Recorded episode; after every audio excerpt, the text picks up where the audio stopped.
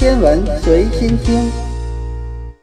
你好，今天我们来说一个和白矮星有关的话题。白矮星的体积小，密度大，当它爆炸时产生很明亮的光，并最终形成 1A 型超新星。作为宇宙中的标示物质，这些超新星可以为天文学家提供宇宙的信息，比如用于证实宇宙的加速膨胀。白矮星的体积从太阳的一半到一点五倍各不相同，有一些爆炸形成 1A 型超新星，另一些则会安静地走向死亡。加州理工大学的天文学家通过对很早以前爆炸的白矮星研究发现，在宇宙早期发生爆炸的白矮星与如今相比质量更小。说明导致白矮星爆炸的原因是多样的，并不一定到达发生爆炸的临界质量。在恒星生命的末期，它们中的大多数都会将自身质量压缩成地球大小，变成昏暗且密度巨大的白矮星。我们的太阳也将如此。有时，白矮星将会爆炸产生 1A 型超新星。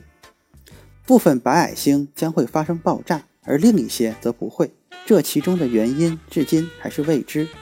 19世纪早期，一位名为苏布拉马尼扬·钱德拉塞卡的天文学家计算发现，如果一颗白矮星的质量超过太阳质量的1.4倍，它将发生爆炸，成为 1A 型超新星。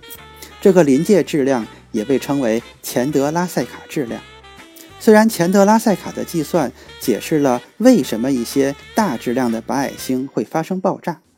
它依然无法解释为什么一些质量低于太阳1.4倍的白矮星也会发生爆炸。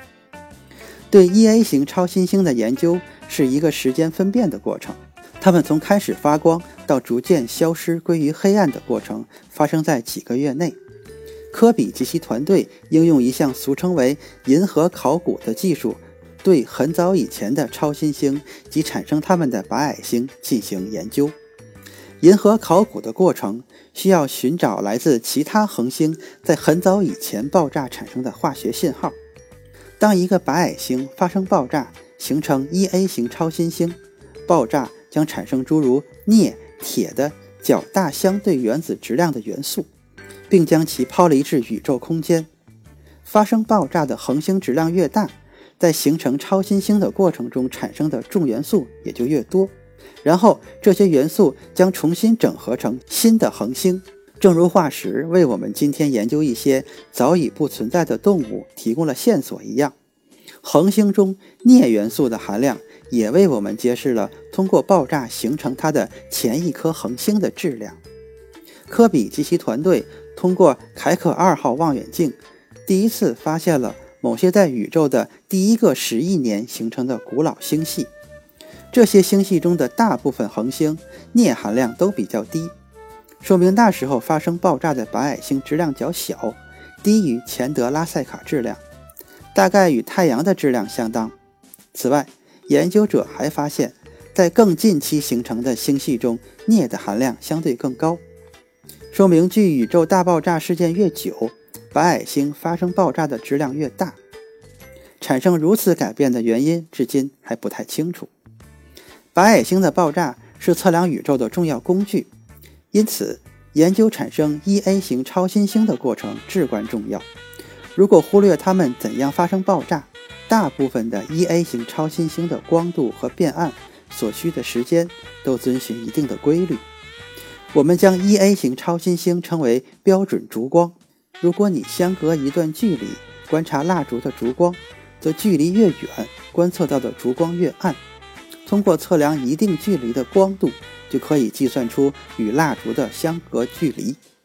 E A 型超新星在计算诸如宇宙膨胀的速率中非常重要。